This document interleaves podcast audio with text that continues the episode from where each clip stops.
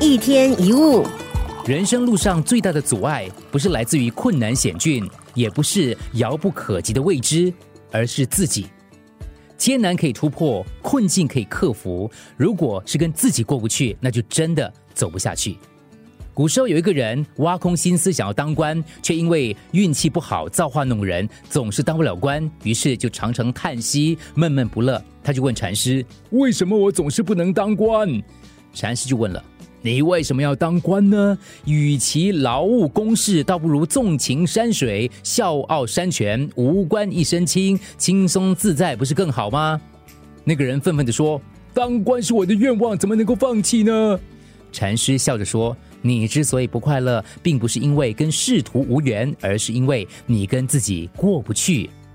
官位、名利、荣耀都是身外之物，强求就是在跟自己作对，跟自己过不去。”心中必定是充满怨恨跟不满，永远生活在猜忌还有怨恨当中。这不是幸福快乐走远了，而是你自己主动远离了幸福跟快乐。欲望永无止境，人心也是永远不会满足的，当然会满腹牢骚、怨天尤人。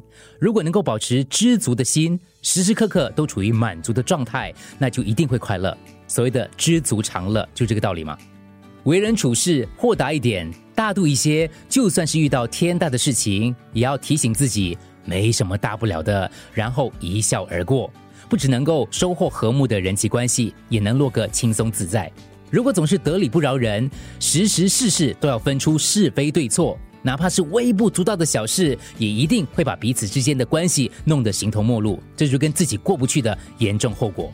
不要跟自己作对，不是软弱，不是放纵，而是观察人生百态之后练出来的从容，是成熟的人生态度。记得，不要跟自己过不去。